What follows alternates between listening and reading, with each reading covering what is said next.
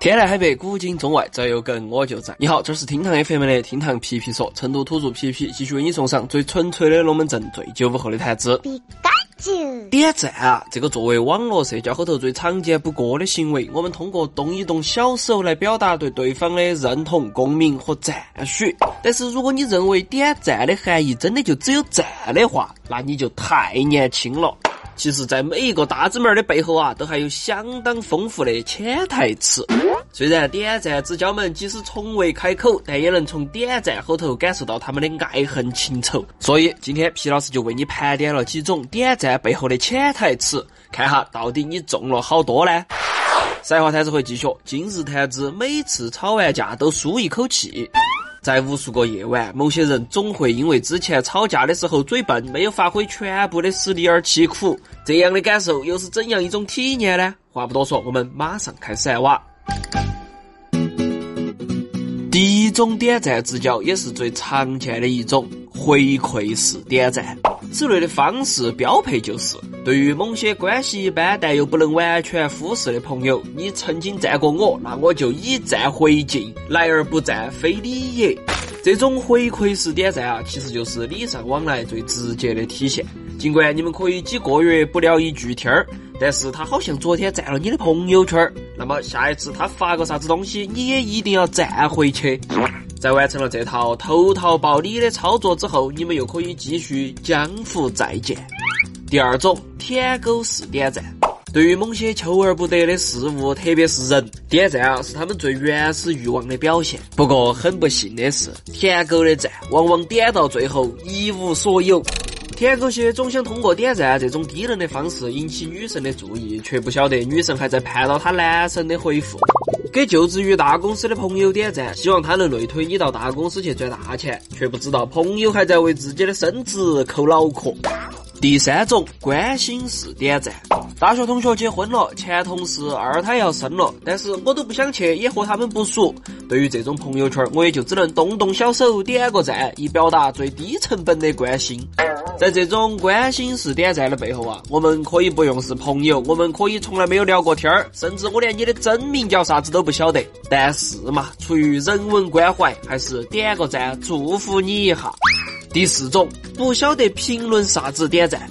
这种情况呢，主要体现在碰到一条略微有趣的朋友圈的时候，或者看到某人某张很帅很美的照片的时候，评论牛掰显得过于夸张，评论太帅太美，人家好像又和你没得那么熟。但是评论哦呵呵又显得太过于冷淡，与其想了半天写了又酸，还不如直接点个赞吧。这种看似纠结的操作背后的潜台词就是：你这个朋友圈还挺有意思的，但我确实不晓得说啥子。第五种发泄式点赞，经历过此类点赞的人就相当悲催了。他们由于超负荷工作，加班到半夜又无处发泄，于是只能愤懑的给老板很久以前的朋友圈点上一发赞，言下之意就是：老板儿，我又加班到两点了，你看到没得？尽管这种不痛不痒的操作对老板儿并没有什么用。第六种提醒式点赞。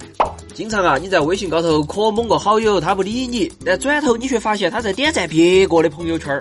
这种聊天装死的好友，因为点赞被抓，属是互联网时代的捉奸现场了。对于这些憨憨啊，皮皮只想说，连做戏都不会做全套，你不回我微信，居然还有脸发朋友圈点赞其他人，感觉这个人特别渔夫。第七种居高临下式点赞。当你发现有些人在浏览朋友圈的时候，不管和他相不相关，内容他都不仔细看，就毫不犹豫的按下了点赞。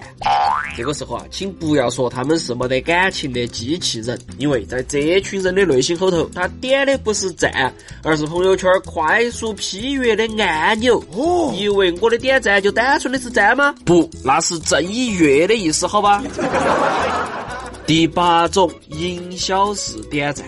在你朋友圈后头啊，总会躺到一群天天发恰饭内容的人，他们可以是某某财务管家 Robin，可以是叉叉地产的小马，也可以是某某健身的 Max 教练。对于这群朋友圈如战场的人啊，他们对自己的每一次点赞都是一次品牌的曝光。好，也许你丝毫不在意他们，也许你把他们屏蔽了，但当有一天你又点了进去，看到他们还在对自己的每条朋友圈孜孜不倦点赞的时候，你还是能生动具体的从这个小小的站后头听到他们对客户的渴望。哦耶！